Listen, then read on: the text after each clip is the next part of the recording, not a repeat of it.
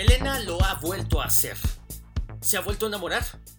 Se fue a Londres a hacer las prácticas de enfermería para olvidar a su ex y ¡zas! Ahí otra vez.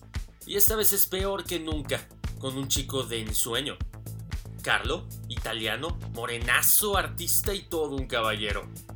¿Qué más puede pedir? Pero la vida no se lo va a poner nada fácil y para ganarse el título de la tía más afortunada del planeta, va a tener que enfrentarse a Anne Lee, una misteriosa chica con un único propósito, hacerle la vida imposible. Una historia que nos recuerda que no existen príncipes azules, ni finales felices, ni perdices, pues el amor en ocasiones nos sorprende con otros desenlaces a veces incluso mejores. En algún momento me encontré con un libro que parecía con una historia que pintaba ser muy irreal.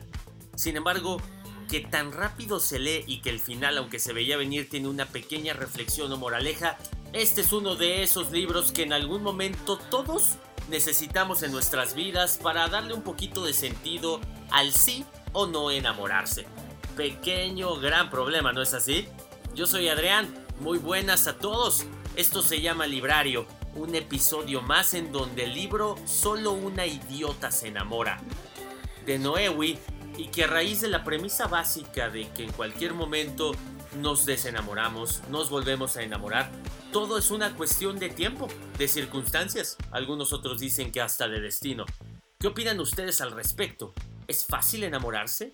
¿También es fácil desenamorarse?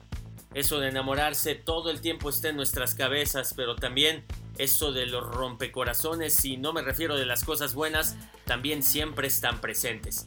Bienvenidos a esto, nada más y nada menos que una historia de amores, desamores, virtudes y pesares. Esto es Librario. Bienvenidos otra vez. No podía más. Me iba a dar algo. O sea, algo en plan patatús. Ahí en medio de cualquier parte alguien gritaría, marchando un desfibrilador para esta joven. Porque no sé quién dijo una vez que lo más estresante en la vida es, por este orden, una mudanza, un divorcio, una muerte, no tuya, claro, de un ser querido, se supone.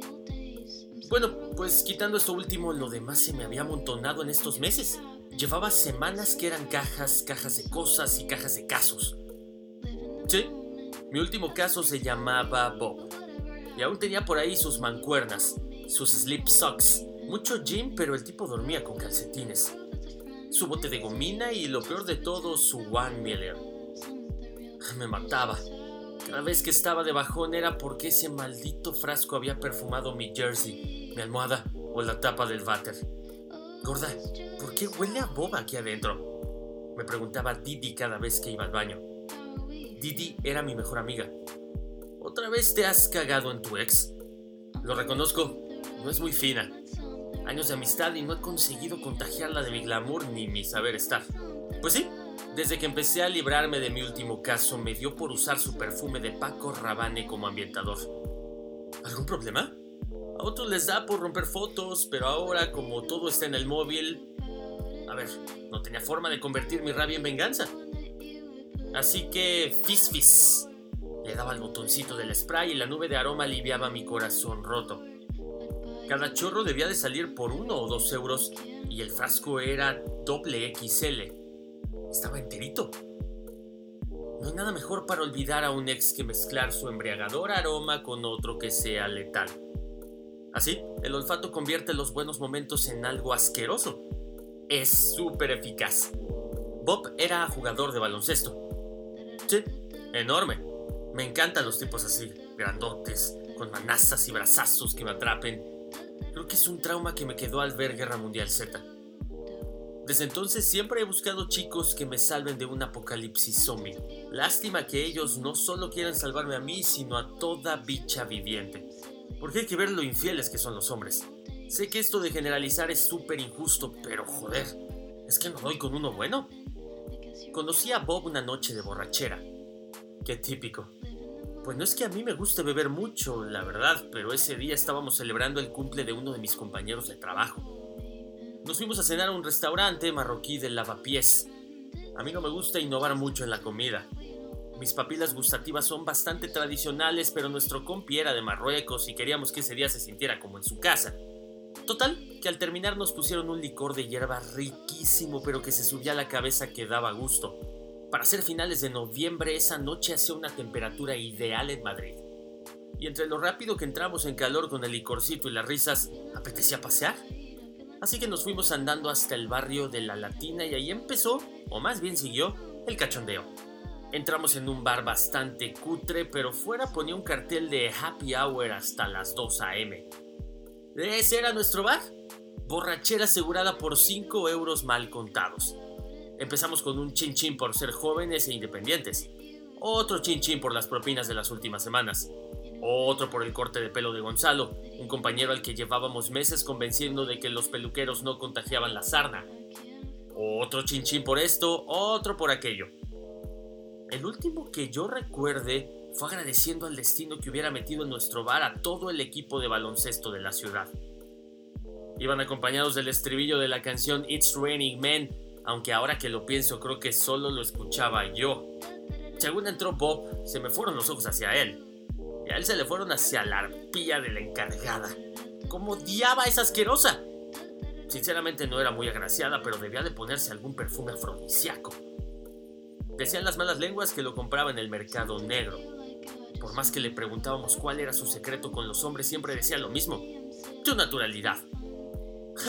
Querida, te aseguro que en lo primero que se fija un hombre cuando sale con los colegas y lleva dos copas de más, no es precisamente en la naturalidad y menos en la tuya.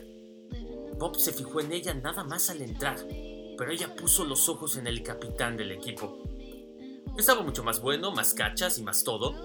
Sin embargo, una que sabe hasta dónde puede aspirar, solo tuvo ojos para Bob. Mis miraditas, mi encanto y sobre todo mi falta de vergüenza cuando bebo hicieron el resto.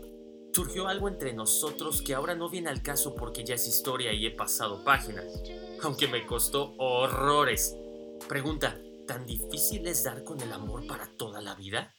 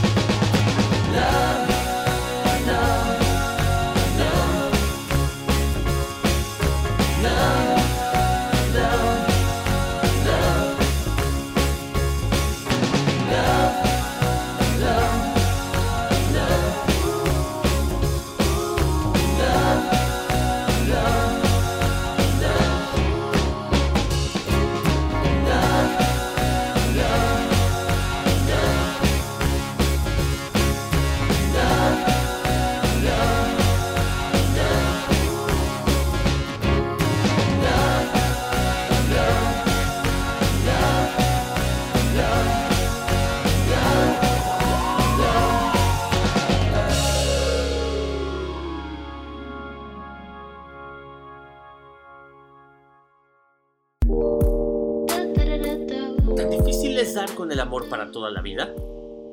Pides demasiado, Elena, dijo Vivi. Sigues con lo del príncipe azul y eso en la era de Facebook y Match.com es historia. Pues yo creo en el amor, le solté. El de toda la vida, el de mis padres, el de mis abuelos. Ya, ya, en el de Romeo y Julieta y mira cómo acabaron. Me cortó ella moviendo sus uñas recién pintadas en el aire. Sabía que Vivi lo decía por mi bien porque me metía en cada embolado. Pero el problema no era el amor. El amor no.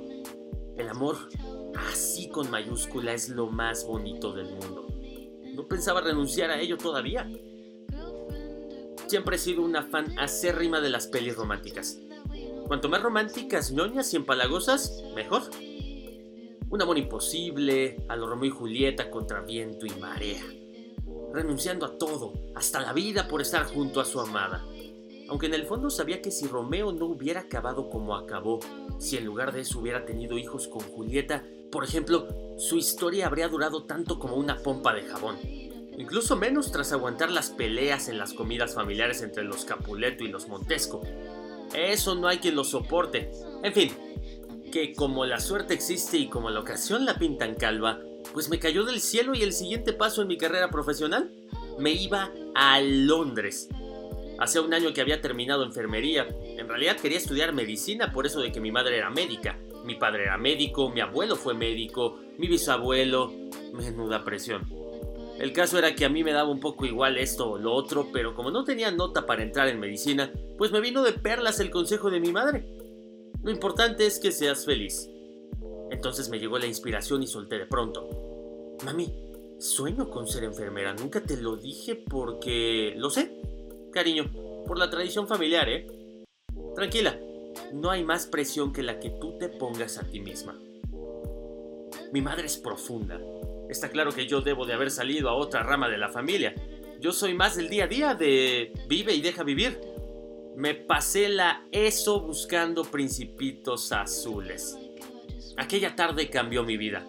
No era consciente de lo que significaba que te cambie la vida, digo porque estaba demasiado enfrascada en el desastre medioambiental que Didi había provocado en mi habitación. Su euforia hizo saltar por los aires el bol con la crema de alcachofa. La ley de la gravedad y la de Morph hicieron el resto. Creo que en ese momento no era totalmente consciente de lo que acababa de ocurrir. Aquel correo desactivó el botón de pausa que me tenía tan a gustito en mi zona de confort y activó el de on. O sea, la maquinaria del universo se había puesto en marcha y mi destino me estaba esperando impaciente. A partir de ese momento todo empezó a ir demasiado deprisa contactar con el hospital, organizar el viaje, dejar mi piso, despedirme del Starbucks, mi anterior trabajo, y tomar decisiones a contrarreloj.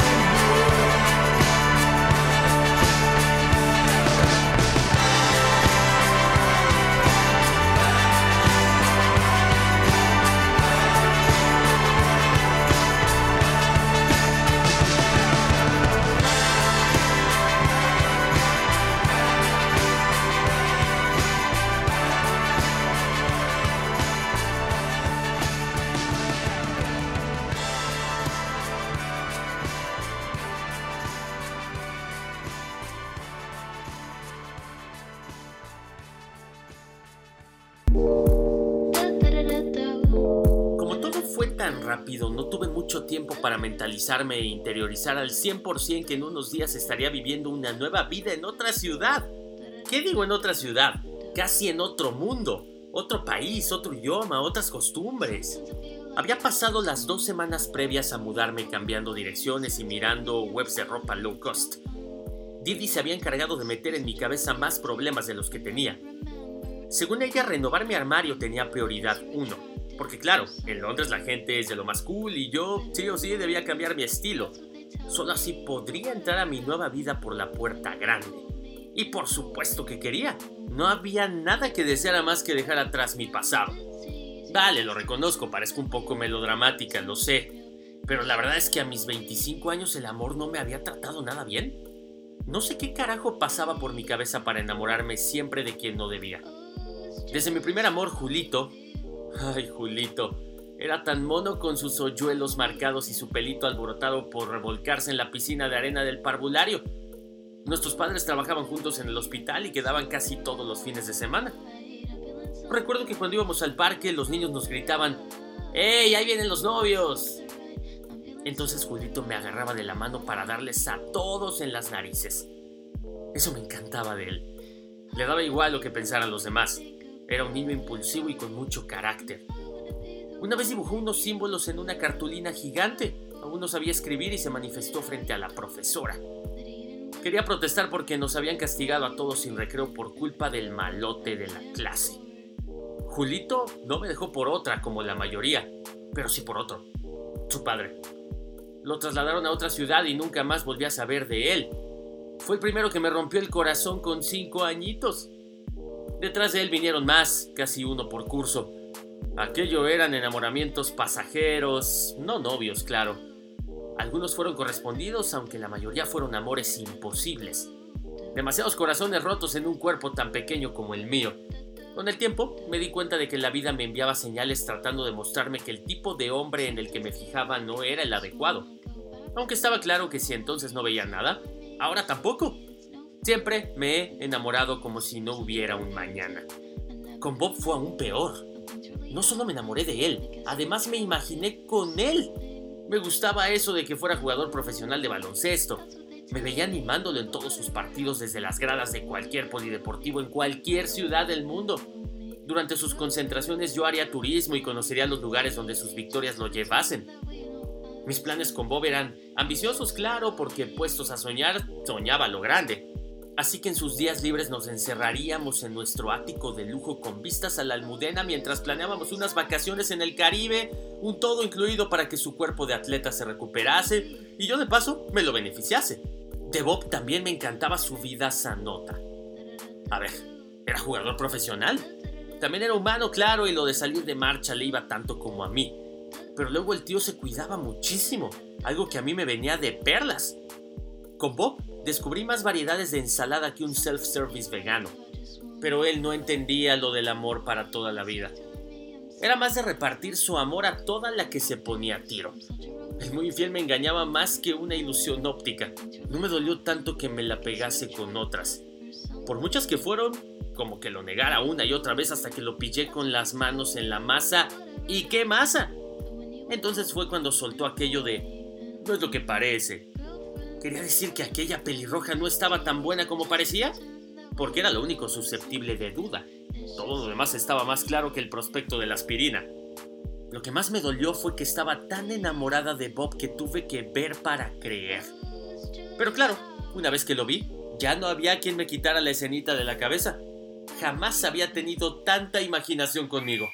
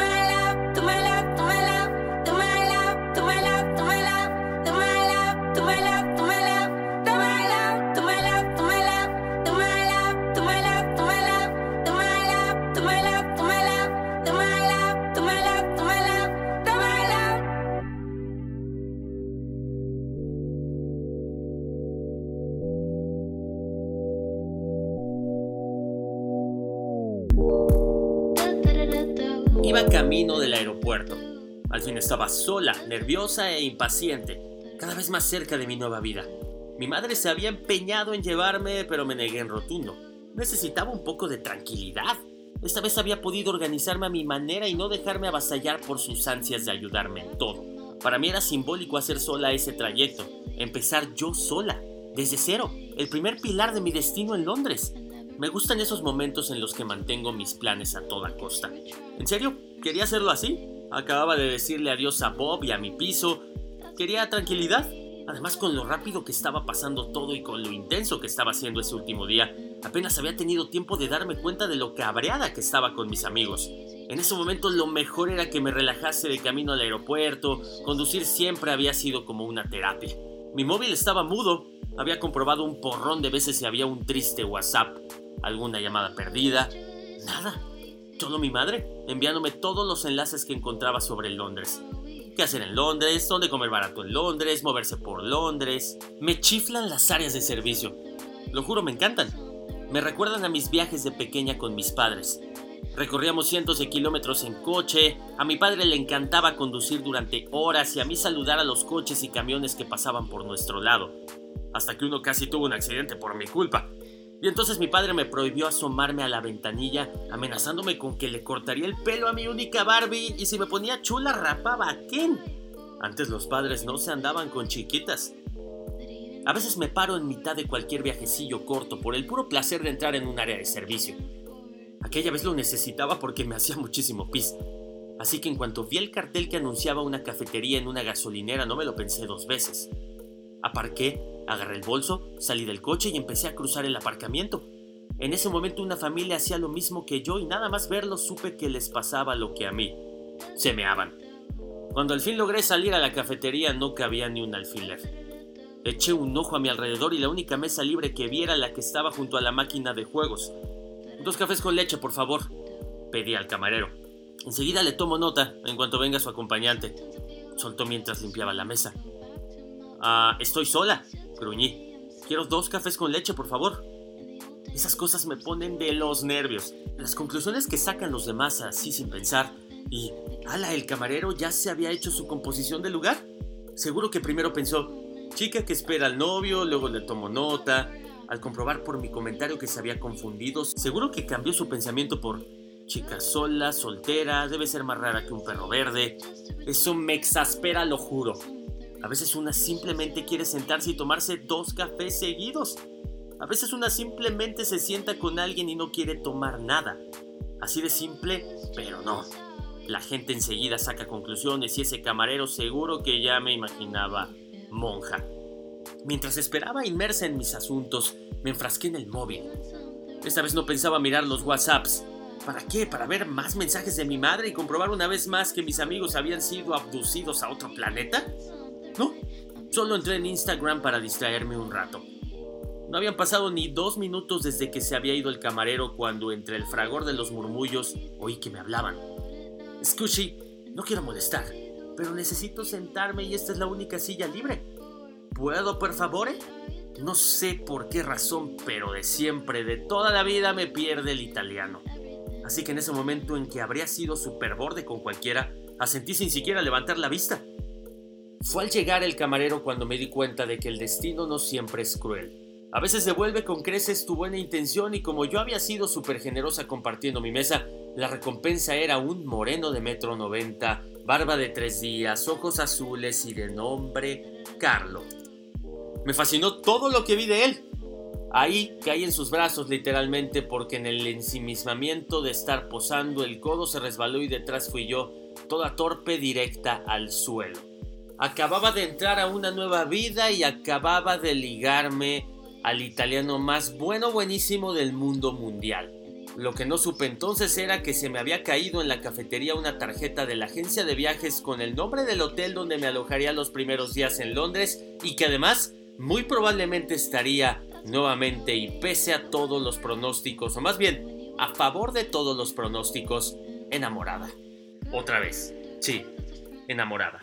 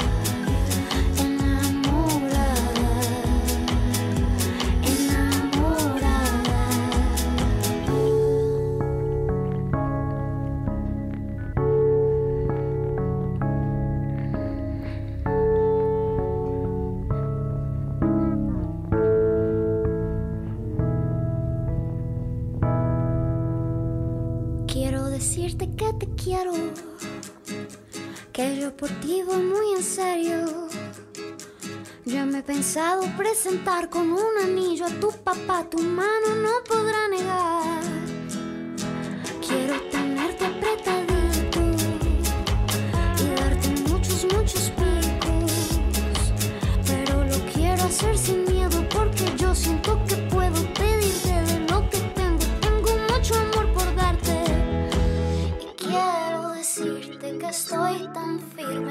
Como la parte anterior del maxilar superior.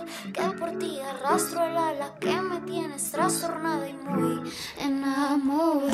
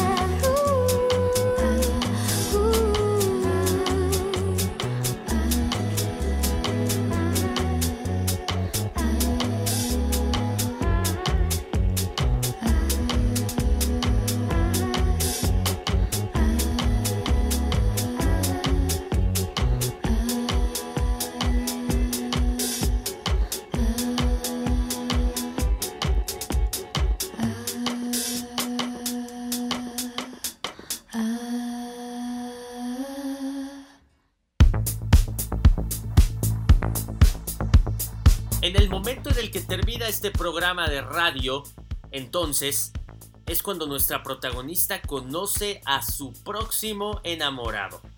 Así entonces los invito a que ustedes mismos descubran todo lo que sucede en esta historia, publicada por Noewi y en el Solo un idiota se enamora, a partir de muchas conclusiones y reflexiones musicales que también se han compartido a través de este espacio.